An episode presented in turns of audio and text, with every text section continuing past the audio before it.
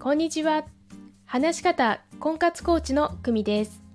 このチャンネルでは、話し方を強みにして1年以内に結婚するコツをお伝えしています。今日のテーマは、人の事例を見るです。先日あるオンラインサロンで外部向けにリリースする商品のモニター参加をしました。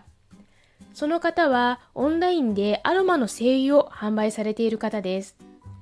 私の場合、ビジネス目線でこのやり方は真似しようとか、私だったらこうするな、こういうスライド、こういう話の順番がわかりやすいかなと、その方の事例をもとに自分のアイデアがたくさん浮かんできました。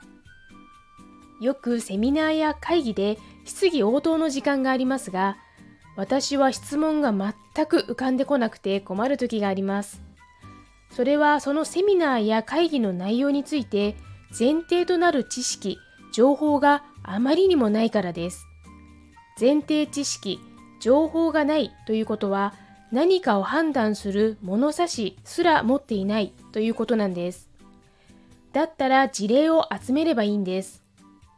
婚活をしている方の情報、男性、女性、年代別、地域別、職種別、様々な事例があります。それは動画、本、結婚相談所のホームページにあります。その中で自分と近いもの、真似できそうなものをまずは実践して、試行錯誤の中で自分の物差しを作っていけばいいんです。私も実際そうして活動し、42歳スタート、10ヶ月で成婚できました。人の事例を見る、参考になれば嬉しいです。お知らせです。話し方を強みにする、60分無料お試しコーチングをしています。